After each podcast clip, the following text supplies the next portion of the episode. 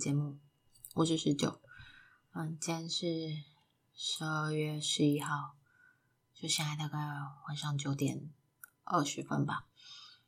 就 我最近沉迷于看小说，然后嗯，本来今天是准备要继续看一整天这样，但是又觉得说哦不行，我不能一整天都宅在家里面。就反正下午我就想说，不然我出门去运动一下好了。结果我就跌倒了，就是自己摔了一跤这样子啊，在大马路上，然后反正就擦破皮啊什么之类的。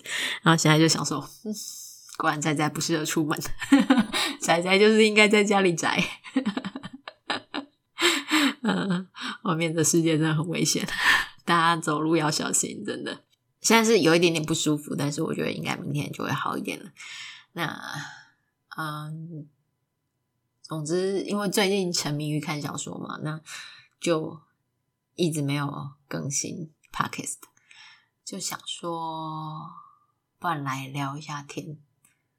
今天就随意的聊一下这样子。为什么会忽然沉迷于看小说呢？是因为我不知道大家是不是，但是我是，其实我是一个很很喜欢看小说的人。那就我看的话，我会一个类型把它看到饱。反正我就看到饱之后觉得腻了，我才会去看下一个类型，这样。然后下一个类型可能就是也也也会看到饱或看到腻这样。呃，就我开始写小说的契机，就是因为我两荒了，我 我找不到我想看的类型文，然后就所以我就想说，那不然我自己写。但是就是我现在我觉得我应该也是写的有点腻了。那个写作速度就慢很多，但是就是虽然还有一些坑在等我啦，但是我觉得我我暂时可能还需要再摄取一些精神粮食这样子。那会来做 Podcast 也是有一点类似这样的原因，就是我想要可能在整理写作的技巧的过程之中，我自己也可以反思一些我觉得不好的。我我我觉得不太不是很 OK 的习惯，或者是说，我觉得我可以进步的地方，这样子。那今天没有想要讲这么严肃的东西啊，今天来聊一下天，这样。就因为我最近沉迷的类型文是充足的这个世界观，我不知道大家对这个世界观熟不熟？因为我就是第一次接触，所以我就觉得非常的新奇。这样，在 PTT 的 BL Love 版看到一篇他。先不要讲名字好了，因为他还有两个多礼拜没有更新了，我觉得他有一点点想要断头的感觉，我有点害怕，就不要推大家进坑。他这个世界观很有趣，就是他可以写 BL，也可以写 BG 啊，但是我都看 BL 的那个系列。那虫族呢，就是字面上意义就是虫，就是他的世界观通常是设定在遥远的未来或者在星际。那虫。虫虫演化成了人类，他们就是变成了那个星球的主宰者之后，他们会怎么去运行他们的社会结构？这样子看到的大部分都是一个比较偏向于雄性社会的思维，他会有点偏，就是如果他今天要写一个 BG 的话，可能就是呃雌性社会，然后如果是一个。BL 的话，它可能就是雄性社会，但是它的雄性社会是建立在人口比例中，所以它的世界可能就是一个雄少雌多的世界，比例可能非常悬殊，可能到一比三百或者是一比十几这样子。所以对他们充足的社会里面，他们的雄性是一个非常需要被保护，然后需要呃被珍惜的一个群体。所以他们给了雄性很多的社会上的优渥，就是比方说，雌性如果对雄性造成了身体上的伤害的话，可能雌性就会被判死刑之类的，这样子的非常倾斜的世界观。这种世界观有点类似于古代的封建制度，就是我们古代的封建也是一个重男轻女的一个世界嘛，所以。我觉得大家可以这样理解啊，被我这样一讲，好像变得很难看。嗯，其实也没有那么难看啦，因为我觉得这个就是世界观长这个样子，但是重点还是要看那个嗯主角们人设的表现，还有作者对这个世界的一个二设，还有他们作者想要去传达的故事内容到底是什么，我觉得才会去让这种类型的故事脱颖而出。我自己找了大概三四十篇吧，但是说真的，我没有我没有全部看完，大概有一半以上弃文，然后我真的看完了，大概目前大概是五六篇了。那我觉得那个故事好不好看，其实是刚刚有讲到，取决于作者本身对故事的二设嘛，然后还有他的主角，他的体型设定有一个限制，就是雄性是一个朝精神方面去发展的一个群体，所以他们多半身体身体是比较纤瘦，或者是比较不需要去发展，对体能没有那么多的要求的。尤其他们又是一个被保护的群体，然后他们的那个社会是主要在赚钱养家的，其实是雌性哦，所以他们的雌性在生理上就是大部分都是以一个强悍的体魄。就是猛男，就好歹你要是强壮健硕的体魄，你才能够呃在那个雄性的选择里面脱颖而出这样子的感觉。要么你就是很有钱，要么你就是要走那个体格风这样子。那有钱又有体格的，可能就是会走军方军方的路线。所以很多的主角就是。军雌就是在军方工作的雌性，对攻的要求就没有特别的高，就是他可以是个富二代或者是一个家里蹲，就是甚至他可以是个直播主这样。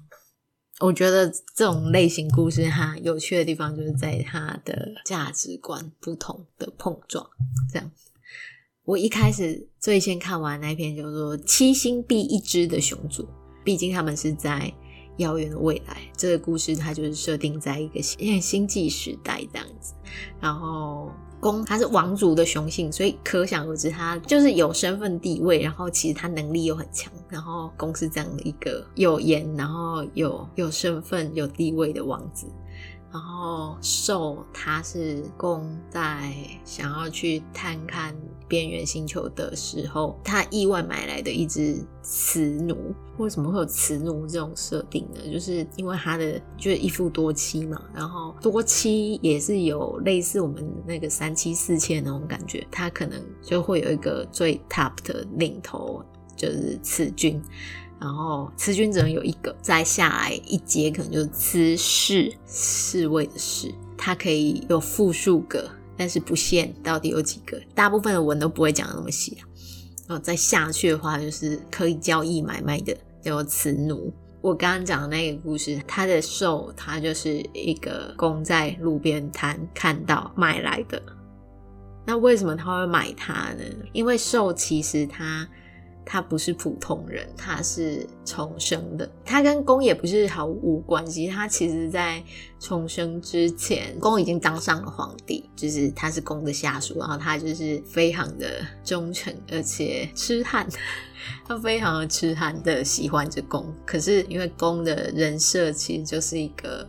对感情没有什么概念，然后有点冷漠啦，就是他不喜欢雌性，他不会特意的去接近雌性，然后他也觉得没有必要的这样的一个人，然后所以受他在重生之后，他就是被拍卖嘛，那刚好看到公走来，他就是非常惊讶，所以他他这样的惊讶情绪就被公察觉，所以公就觉得说，嗯，这个人我我认识吗？这样，那公其实也不是表面上。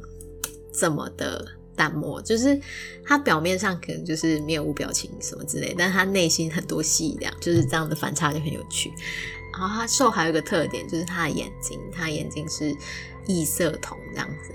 然后他那公其实他们家有一只异色瞳的猫，所以他就有一点在意这个人，然后他那个眼睛也让他有点在意，所以他就停下来，然后停下来之后那个。摊主就非常热心的帮他介绍这个人，然后跟他讲说：“我、哦、只要七星币一只哦。”然后他就觉得：“我靠，好便宜！” 所以他就把它买回家了。就是故事的设定就是这个样子。嗯，然后他就把它买回家了。啊，我觉得这个故事有趣的地方是在受虽然是个重生的人，但是他对重生的描述多半是在于前世对公的那种痴痴迷的状态。他甚至还把自己的财产全部都捧到他面前，然后跟他求婚，但是被拒绝了。就是可能那一那一世的宫对人真的没有什么感觉吧，所以他。他的那个性格主要的特征就是一个很淡漠的人，他不太会去接近人，然后他也对雌性没有。可是这一世，他把那个兽当做雌奴买回家之后，就慢慢的，因为他就是有跟他有比较多的接触跟交集，所以他慢慢从一个完全不懂感情的人，然后到对兽。特别的照顾跟呃，就是对他特别的在意。他喜欢兽这件事情，他并没有用一个非常快速或者是文字上去刻意的去把它写出来。可是你其实他的表现，你就可以感觉到他他慢慢的学会什么叫做感情。然后他从一个比较冷漠的人到有感情，然后他会就是他的表达会比较。明显啊，然后他会去刻意的照顾他，然后然后之类的，也会期待收去跟他说一些甜言蜜语什么之类的，这样的一个程度。我觉得在整个故事的发展，这个是作者写的最引人入胜的地方。我觉得它并不是一个大家都会喜欢的，因为它发展是有一点慢，它并不是一个。很快节奏的，但是它的节奏控制的也还不错。就是你你在开始觉得无聊前，它就又抛出了一个新的东西，所以它一直有剧情上的起伏，让人就是可以沉浸在那个故事里面。那我觉得这样子，这个故事它就是一个很成功的故事。总之，它其实也是一个爽文啦，就哎当做娱乐看的话是还蛮好的。它有它好看的地方，那它。就反正他也不是大家都会喜欢的，我觉得就看人吧。然后再讲一篇，我觉得也写的不错。就大陆的故事命名习惯，它其实就有点偏向，他会把它主要的那个世界观写在他的题目里面，所以你就可以快速的找到你想要的故事，它还蛮方便，对我来说吧。那所以他的他有些题目就是很奇怪，像。嗯，这一篇它叫做《虫族之雄子的工作》，就是它也是星际的，它的雄子是公，主要的视角都是在公的身上比较多。呃，他们世界观的雄子通常是不太工作的，主流就是雄子不用工作，然后只要雌性养就可以了。他这一篇的公呢，是一个穿越者。然后他在穿越之前，就是他原本是一个漫画家，就是他在甲方的各种刁难之下艰难的生存的时候，因为某一次的熬夜过度，所以不小心过劳死了。然后在死了之后，他穿越了，到了虫族，他穿越成了雄子嘛，雄虫，所以就是对他而言，应该是一个很嗯，算是还不错的一个。开局吧，可是事实上这开局也没有非常好，因为他第一章其实是从蛋开始，他才刚破壳，然后呃，他的慈父就他他爸爸，嗯，生他的爸爸，他的慈父是某一个雄主的呃慈慈氏，很难念，好像是某一个雄主的慈氏，然后呃。他的雄主因为被其中一个小老婆给杀死了，那那个因为雄主死了，那那他们的世界观里面，其他的其他的小老婆们都要被连坐，杀死他的人也被处死了嘛，然后其他的小老婆被连坐，所以被丢到了垃圾星，啊，就是被丢到了。外围的荒星这样，那外围的荒星想当然那个资源就不是很丰富的地方。然后那时候他他爸爸就怀他嘛，生下来发现哦是个雄子这样，就就他就很害怕，因为他不能跟他的他的大老婆讲，就是他不能跟顶头上司讲，因为这顶头上司是个醋意很大的人，他会杀掉他的小孩，所以他爸爸就很艰难的在那个荒心把主角给养大，这样，然后所以主角一开始他都男扮女装。对，男扮女装，就是就是雄性，它的主要特征是比较瘦弱嘛。那那其实雌性也有比较瘦弱的，但是那种瘦弱的雌性通常会被欺负。然后，然后他就也有一些就是会保护他的青梅竹马，但是他们都把他当做一个小妹妹来照顾这样子。那离开那个荒星契机是他不小心被绑架了。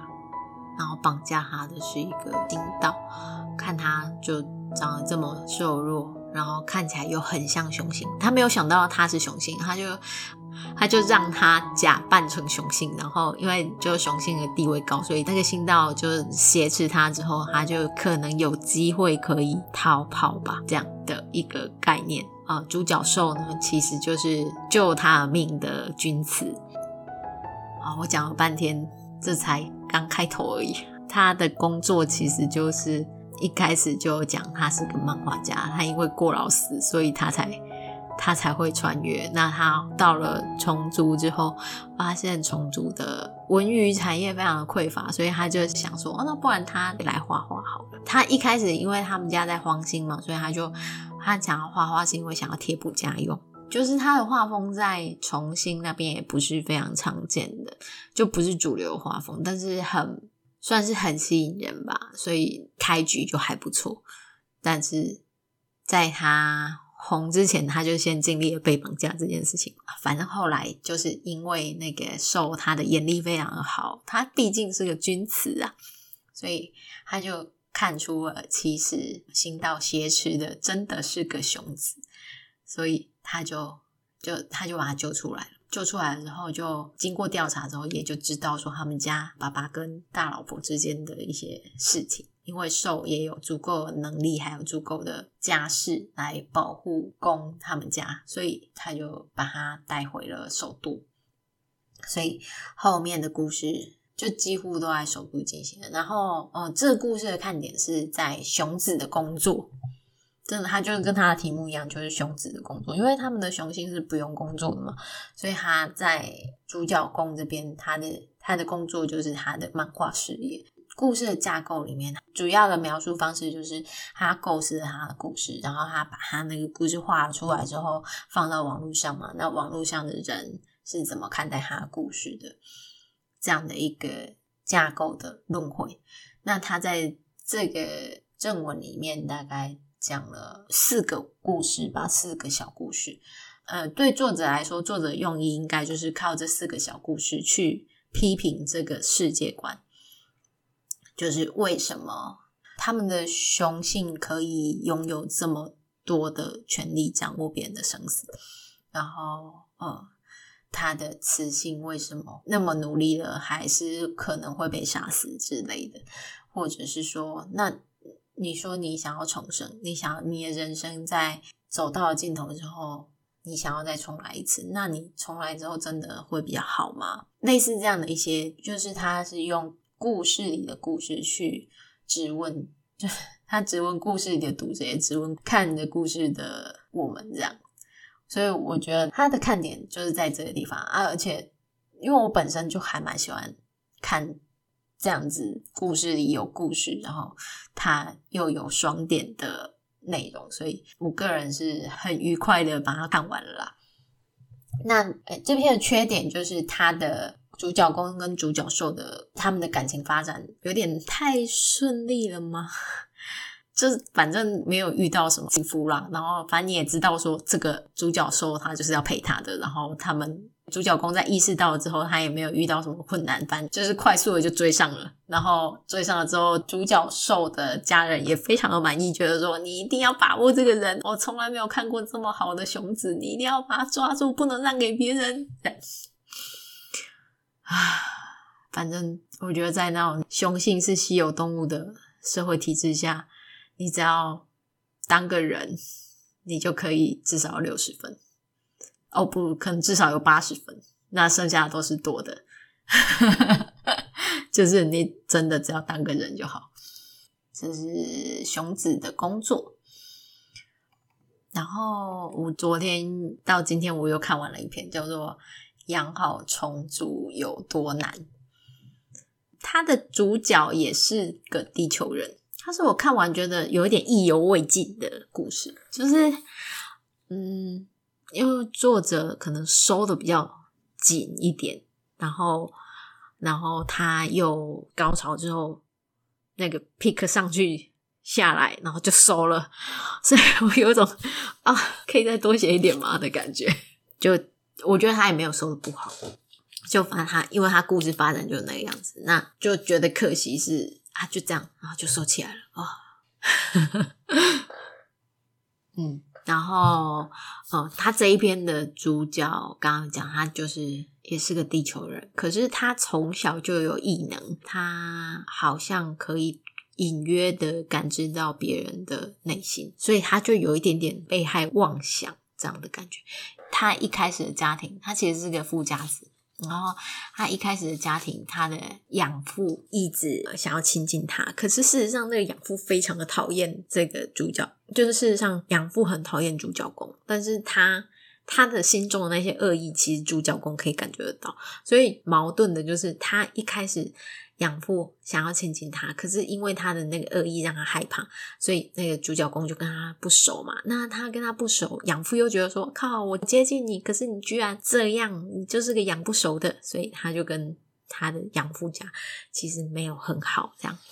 啊，但是他的那个性格就是这样的一个角色。他醒来的时候就发现说：“哎，他穿越到了虫族。”而且是个雄虫，而且他还有一个系统。他等他搞清楚的时候，系统就开始教他做任务。那他第一个任务就是他必须从主脑匹配下来的那些雌性候选人里面去挑一个。这边要讲到他一开始为什么会穿越醒来，就是他一开始醒来其实是在医院里面，他的原生的壳好像因为在成长期的时候突破不顺利，反而让他的等级倒退。就是他们是分。等级的，就是雄虫，它有 E、D、C、B、A 往上，更高可能就是 S 或者 Double S、Triple S 之类的。不管怎么样，那些都跟他没有关系。就是呃，我们的主角原本是没有等级的，可是他在突破的时候失败了，就他在成长期的时候失败，所以他只剩下 D。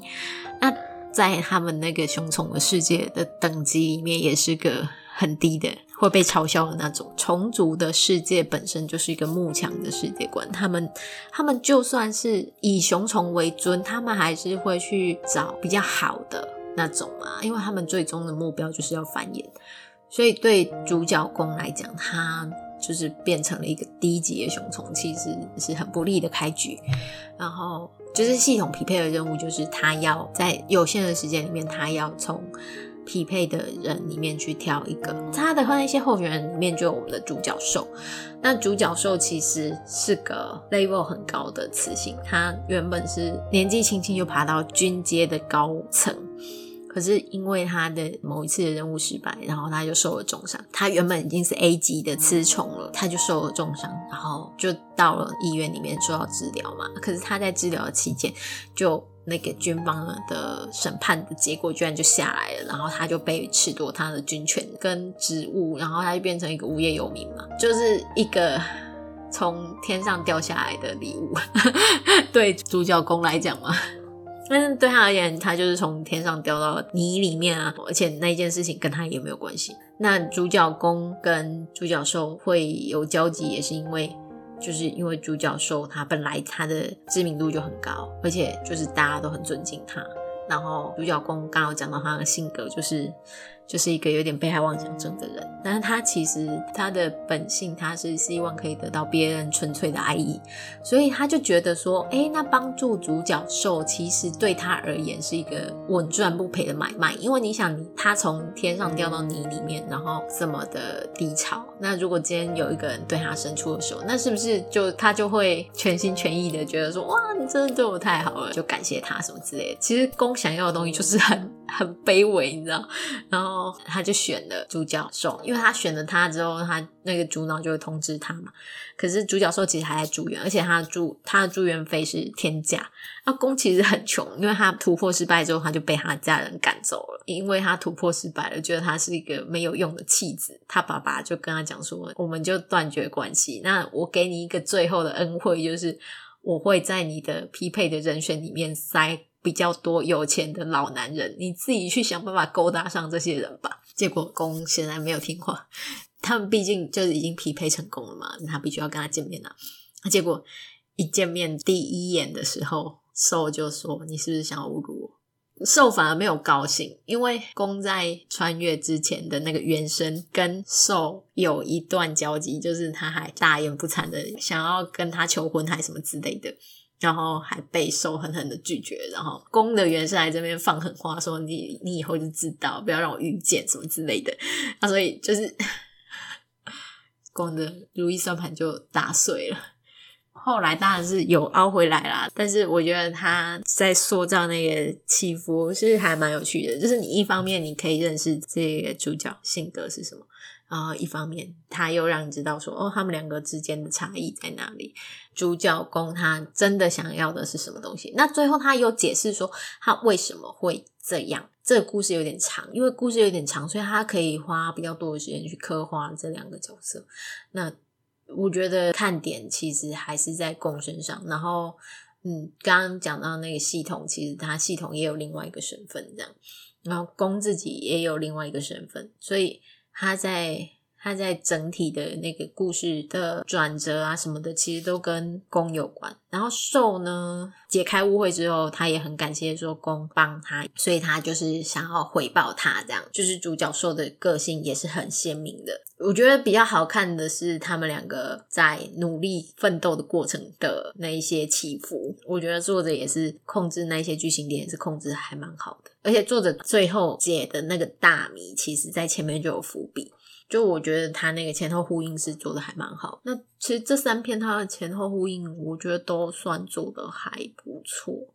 其他的就是作者自己本身的比例的问题。就我觉得喜欢就会喜欢，然后不喜欢就会不喜欢，这没有办法。其实就这三篇，我的我的喜好程度都差不多啦，就是。我觉得他们都有他们自己的看点，然后也是可以顺顺的往下看的那种故事，这样子。就今天介绍虫族的故事，大概就先讲到这里好了。我觉得我已经讲太久了。大家如果对这种类型的故事有兴趣的话，也可以去把它捞来看看。然后呃，其他的就如果我之后。就最近还没有看腻，如果我之后有捞到更有趣的故事的话，可能会在 IG 或者是 FB 上分享吧。